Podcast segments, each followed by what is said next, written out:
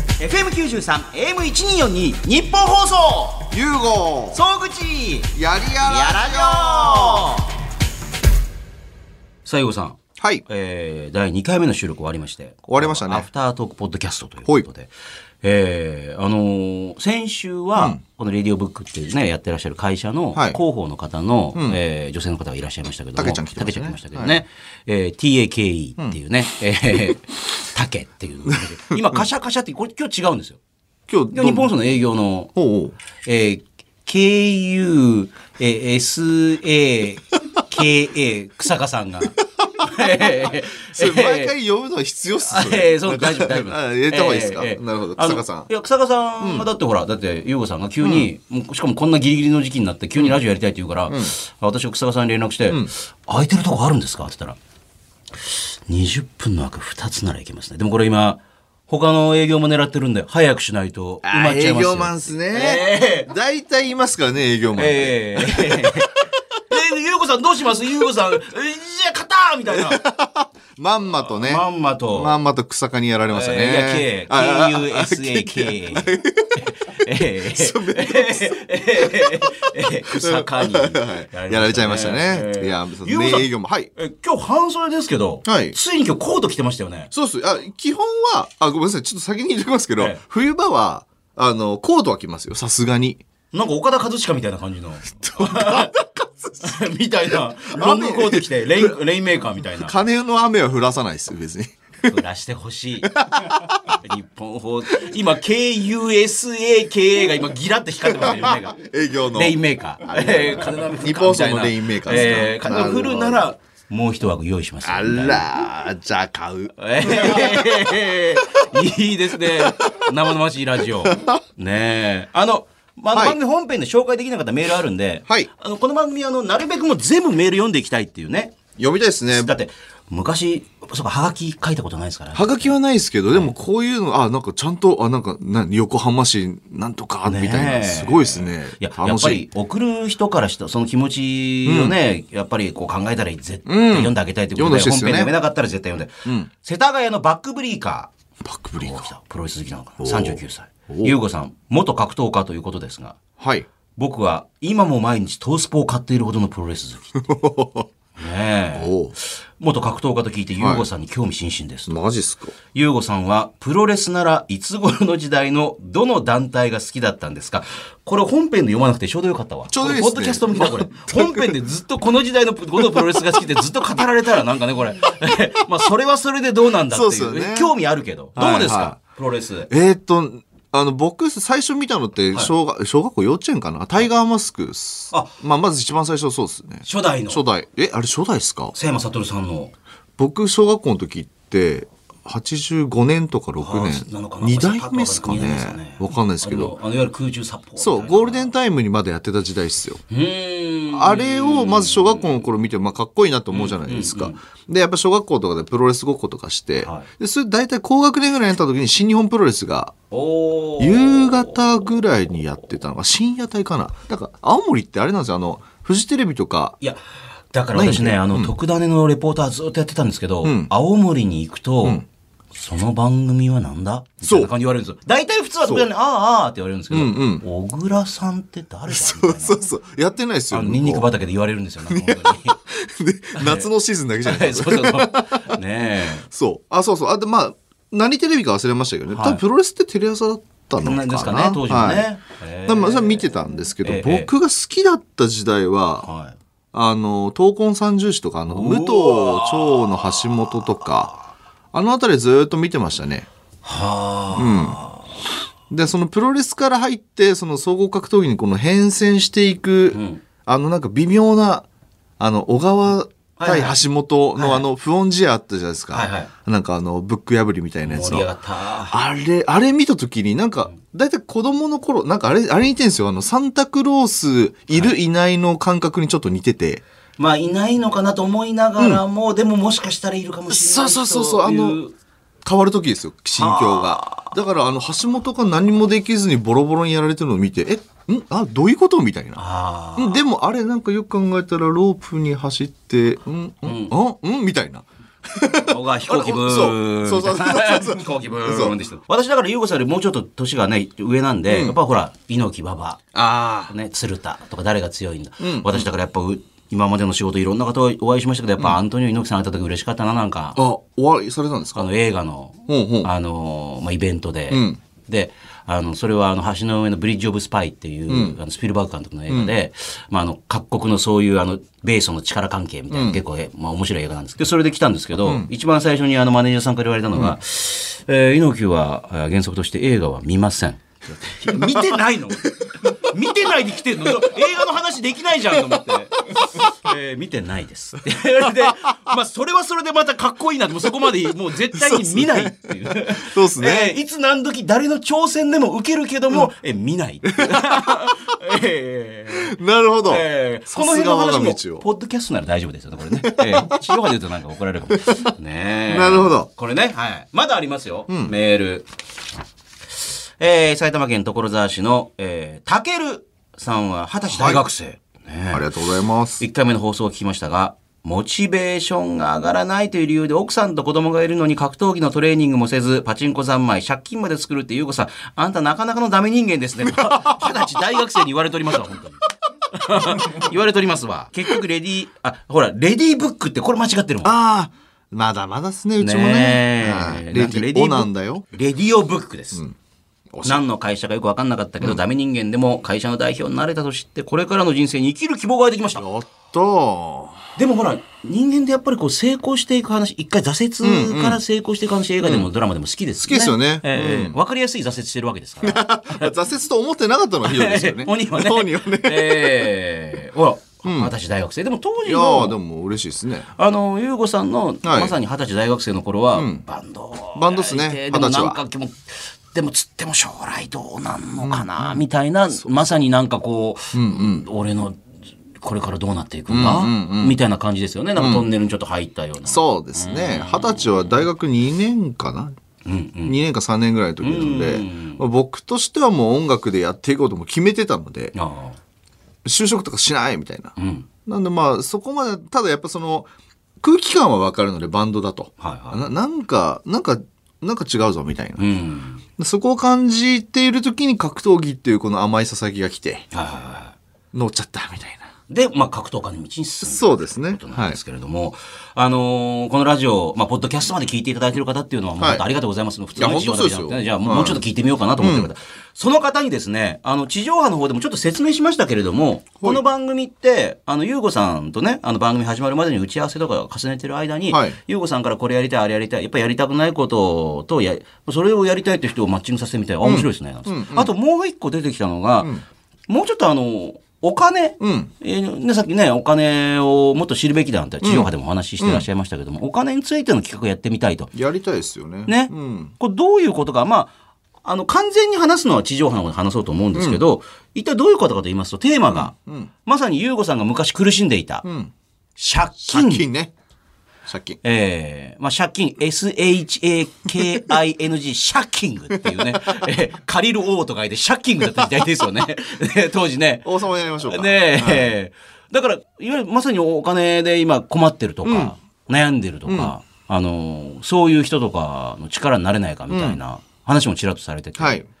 ねえこれは別にあの過払い金の無料診断の話じゃないわけですよこ れねそれではないではないそれではなはいいってことですね、別にそれはしないですえーねえあのーだ具体的には、はいまあ、あれとしてもなんかどどういうなんか支援するとか,、なんかそういうの好きじゃないですかいろんないやスタ今まさにスタートアップとかでね、はいはいここんなことやりたいんだけどもお金がないっていうのに投資しようとか、それよくほらクラウドファンディングだありまっすたねりとかもはいしますし優子、さんも、んあのこの番組もクラウドファンディングとかできないもんなのかなって優子さんも言ってて。僕言いましたね、最初ね。そうそう。で、あのーいわゆるこういうスポンサーが、まあ、レディオブックで番組やる、よくありますけども、しくはいくつかのスポンサーがついて番組やるってありますけども、あの、いわゆるリスナーの方からお金を集めて番組できないか、うん。とかね、うん。もしくはいくつかの、あの、なんか人たちからも、そうそうそうねみたいなただこれね、まだなんかこう、仕組みがうまくまだ出来上がってないんで、いきなりやると、うまくいかなかった場合もあるんで、ということで今回一回見送って、あの、チェっていう感じだったんで、 正直。チェっていうそ感うでじすだったんねですけど。なんでやらんのかなみたいなね、まあ、ただほら、あのー日経トレンディでも、ぜね、先月のラジオ特集で伊集院光さんが、これからクラウドファンディングとかラジオとかでもやっていけるようになるかもしれないですねっていう、まさにあの、RADIOKING、レディオキングが言ってましたん で、ラジオ王が。俺だから言ったじゃないですか、また不満分子ですよ。ポッドキャストでも日本放送に不満ですよほ。らだから言ったじゃないですかこれレディオキング言ってんだからもうやりましょうよ、伊集院さんが言って、これご、で、まあだからそういうふうになってるかもしれないですけどうんね。そうですね、ええうんで、先陣切りますよそうなんですよ。はいえーで、あのーまあ、そういうこともやっていくかもしれない。はいこれまあ地上波の方で、うんえーまた発表すると思いますんで、お楽しみにと。では、ここからはカットした部分も含めて、またカットされてるらしいんですよ。何をカットするんですかまだ分かってないのかっていう ね、我々も。えー、やりやラジオ特別演ちょっとお聞きください。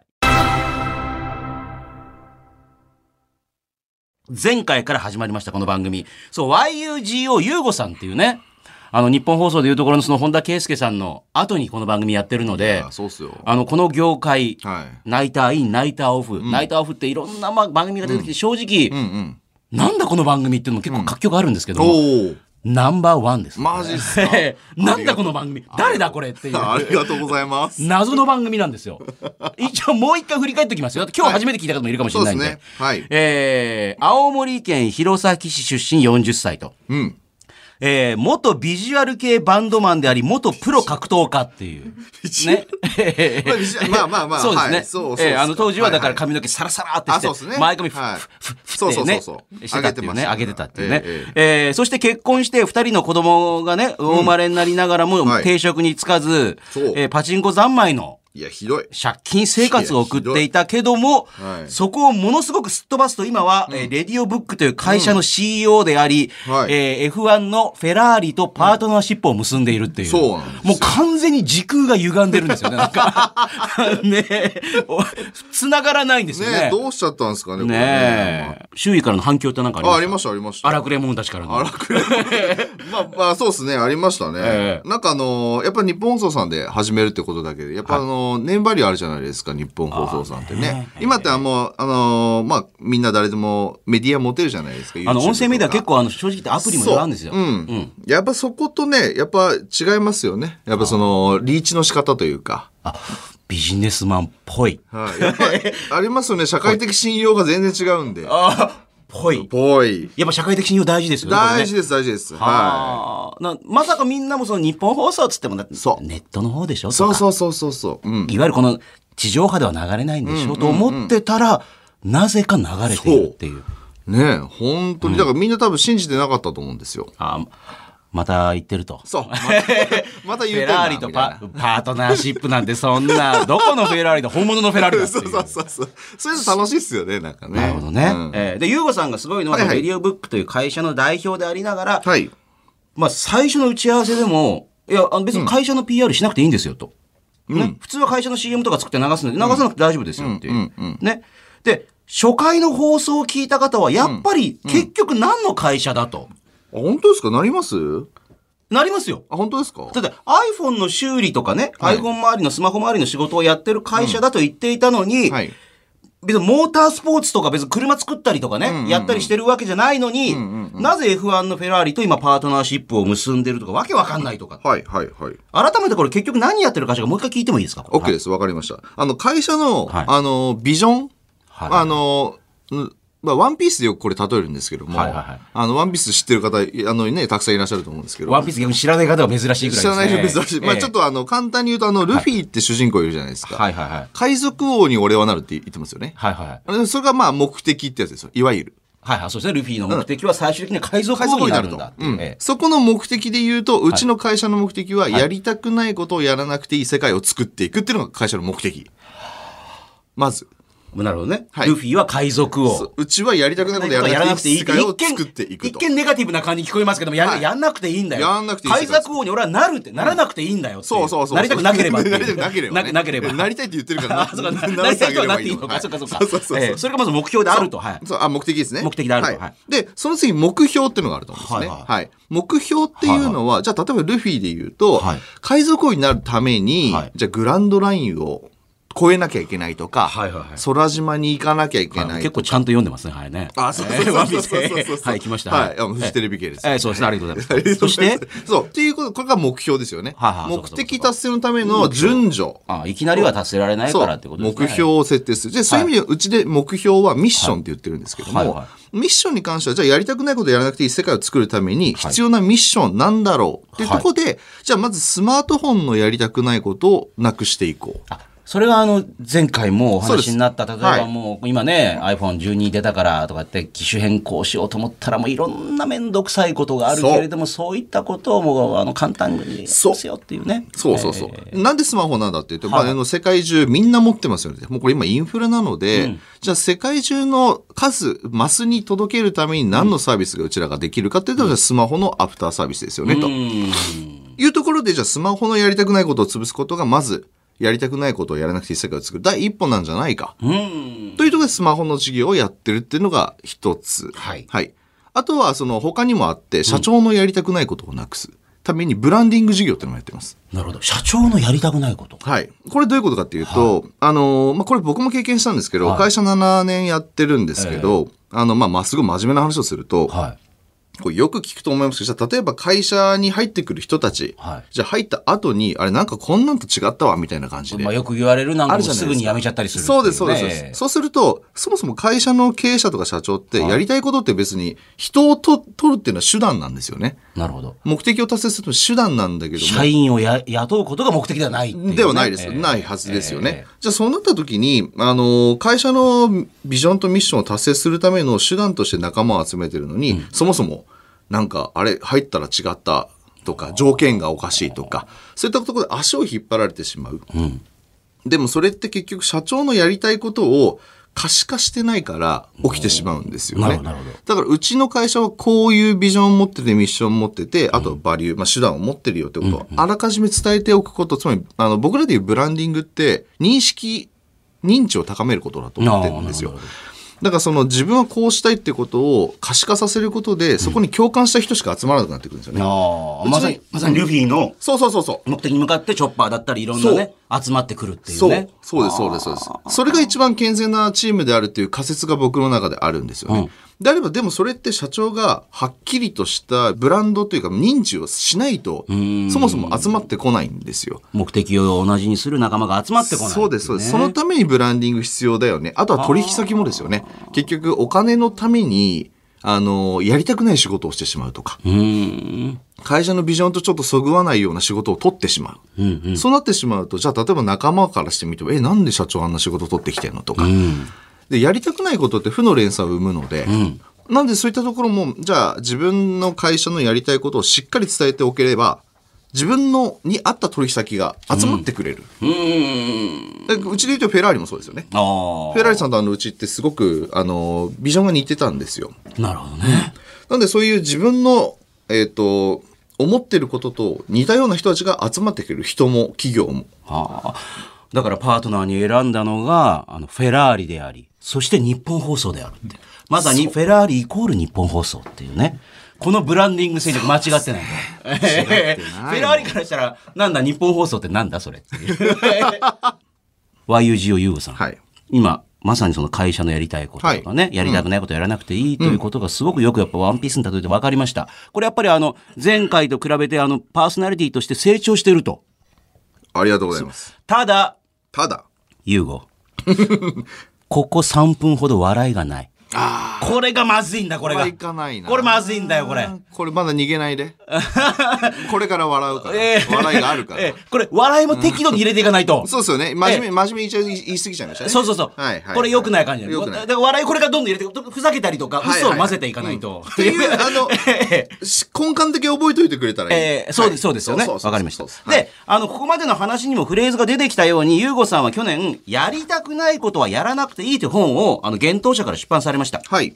で、この本の中でその優子さんは、やりたくないことは無理して自分でやらずにやりたい人に任せればいいとか、自分のやりたくないことはきっと誰かのやりたいことであるという考えを提唱してるんですけれども。間違いない。ね、えー人は誰しもまあ、やりたくないこと、日常生活、仕事、か家庭ありますよね。一つや二つあるはずです。そこで番組をお聞きのあなたのやりたくないことをメールで募集したところ早速来ました。え、マジですか。聞いてる人がいたってことですよよかった。危なかったですよね、これね。もう一人もいなかったらもう今週来週ないですもんねないですよね。来ましたよ。やった。紹介しましょうか。はい。東京練馬のガリバー、えー、33歳男性の方ですね。いやこれ本物じゃないですかえーえー僕は外出自粛期間に自宅での筋トレに目覚めおう、今では食生活にも気を配るようになり、頻繁にゆで卵を食べてるんです が、はい。ぶっちゃけた話、はいゆで卵の殻を剥くのをやりたくないです。はいはいはめんどくさいので、剥きたくないんですが、剥かなきゃ食べられないので仕方なく剥いていますと。い。うんうんうん。特に、えー殻の下の薄い皮が綺麗に剥がれない時はイライラしますと。はいはい、する。僕もこれが嫌でゆで卵をおでんとかで食べたくても、なんか、茹でる気にならないんですよ。うう剥くときに白身まで殻にくっついて剥けてはいはいはい、デコボコになるから。嫌ですよね。はいあれねあれだ、ゆで卵食べ放題のラーメン屋さんとかってあれどうやってるんだと思うんです けど、嫌なんですよ、これ。はい。わかりますかこれは。わかりますよ。はいはいめちゃくちゃわかる。ゆで卵だって、あ特にやっぱりほら、体を作ってる人もやるじゃないですか。うん。大事ですね。あれ、ビタミン C が全部入ってますからね。あのービタミンが。あの、なんかね、この間、玉木宏さんにお会いしたんですけどはい、玉木さん今、あの、極道主婦ってやられてて、ドラマ。はいその体を作るために、やっぱり、1日に、えー10個ぐらいはもう生た、あのゆで卵を食べてる。おおすごい。しかも、あの、白身ばっかり食べてるって。君はじゃあ、ポン。やっぱりもうプロテインとしてもはい白身ばっかり食べてるって言って、じゃあ君はどうするんですかって言ったら、えー家庭内で食べてくれる人がいます。奥さん毎日君10個食べてるの かなあの方。バランス。それは奥さんをやりたいことなのかどうかわかんないです けど、君10個食べるっていう。なるほど。どうですかこれ、はいどうすればいいんですかねこれね。もう解決できてるんですよ、僕は。えできてますよ、これも。同じはことがあって。い。はい。はい。そうなんですかはい、もうまず、あの、二つあってはい、解決の方法はいが。はいまず一つは、あの、うちあの、今、僕が渋谷に住んでるんですけはいど、あの、家族横須賀なんですよ。で、土日だけ来るんですね。ああ、あの、ゆうごさんのところに来るって。そうそうそうそう、ええ家族あが。あその時に嫁には20個ぐらい作らせます。ゆで卵を。で、嫁がめちゃくちゃそれ得意なんですよ。あの、主婦の知恵ってやつですかえなんかあの今、こう、こねるようになってる。なんか、そこ、ごガチャガチャするらしいんですよ。わえ、ゆで卵をそう。なんか、ぼやり方聞いてないんですよ。僕興味ないんで。僕が興味あるのは、剥きやすい卵だけなん で。あ、剥くのは自分でも剥きやすくなった状態の刺さって剥くんですかあ、本当剥きやすいんですかめちゃくちゃ剥きやすいんですよ。は今度聞いときますわ。あ、遅 い遅いそうもあそうですかめちゃくちゃ剥きやすい。ではあ、最初は、剥いた状態でタッパー入れてって思ったんですけどあ、りますよね。そう、保存期間悪くなるらしいんですよ。はあ。そう。だから、じゃあ、致し方ないよ殻はついといね。た方がそいいと。う。じゃあ、その殻が取って、あ、まあ、ある状態の中でどうしたらいいか、嫁がなんかし、まあ、嫁はそういうの調べるの好きなんですよ。ああ。だから嫁さんは別にそのゆで卵を茹でたりとか、なんか、あの、こうやってガゴテガチャするのが嫌いではな嫌いいと。じゃないんですよ。そう。これで嫁が嫌いだったら僕やらせないです。さっきも言ったように、やりたくないことはきっと誰かのやりたいことっていうのが大前提としてあるじゃないですか。たまたまそれは奥様がなんかそうやりたいことだったから今うまく回ってる。そういうことですよ。これが僕が嫁がやりたくないっていうんで無理くりやらせてたら、これは成立しないです、やりやらは。なんか誰かやりたい人がいないかなって逆にもうね、そうですあもしくは会社の中でもなんか得意な人いないかなみたいなそこうとでですすまね。あ、もしくは、あの、さっき僕二つあると言いましたけあど、あもう一つの方は、はもうコンビニとかに剥き卵置いてるじゃないですか。確かに。だからもうね、しょうがないって買うんですよ。そう。パックに入った、あの、なんか、汁につけてある。うん、そうそうそうそうあり ますよねあそう味がついてるやつ。そうそうそうそうはい味付けいや、私ね、コンビニの剥きやすく茹でてある、あの、茹で卵の殻もうまく剥けないんですよ、なんか。マジっすかはいそれ、重症ですね。いや、だからなんかい、なんか食べたいと思って、あの、買って、あの駅のホームなんかで剥いてると、ボロボロになって、周りの人がなんか泣きながらボロボロになった卵をこう剥いてるから、このおっさん何やってんのかな、みたい な。なんでこれですら剥けないんだよ、みた いな。だあ、なるほど。そうだからそもうそ剥いてあるやつを買えばいい。そうそうそうそうそう。その分、多少ちょっと10円か20円が高くなるけど、まあ、それはもうしょうがないそとれ。対価です。価値としてのね。自分がやりたくないことをお金で解決できると思うので。なるほどはいね。えーじゃあ、このえーガリバーさんは、誰か、ゆで卵をゆで、ゆでてたりとかね、剥きやすくするのが好きな人を見探してつみけましょて、う。周りでね。結婚したりしろということはでねそう。いなければ、まあ、コンビニの剥き卵。むき卵を買いなさい。買えと。なるほど。はい。えーこんな風に人は誰しもやりたくないことがあるんですけども、ゆうごさんの持論は自分のやりたくないことはね、さっき申し上げました。だきっと誰かのやりたいことであると。そうそこでこの番組では今後こんなコーナーをお送りしていくことに勝手になりました。題して、やりたいことは人それぞれ。やる気のマッチングショー代わりになりたいぐらいです。 あの、ごめんなさいゆうごさんね、すごく、あの、の、ためになるお話と、素人っぽいところが交互に出てくるんで、ガチャガチャしてるんですよ、番組が。まだ、まだ勘弁してください。あ二回目そうなまあんで。 2回目です。二まだ二回回目目でですからね。逆に変にうまくなられてもね、これはこれでっていうね。そうそうそうちょっと待ってくださそういよですよね。ええええ人は誰しも向き不向きがある。ね。体を使ってなんか働いたりするのは得意だけども、なんかこう座ってずっと事務作業苦手とかいますよね。ええ事務作業をね、座ってするのは得意なんですけど、なんか体使ってやったりとかもうね、のは苦手とか。自分で一人でやっていく仕事は得意なんだけど、人に会ったりとかするのは苦手。まあ、いろいろあるじゃないですか。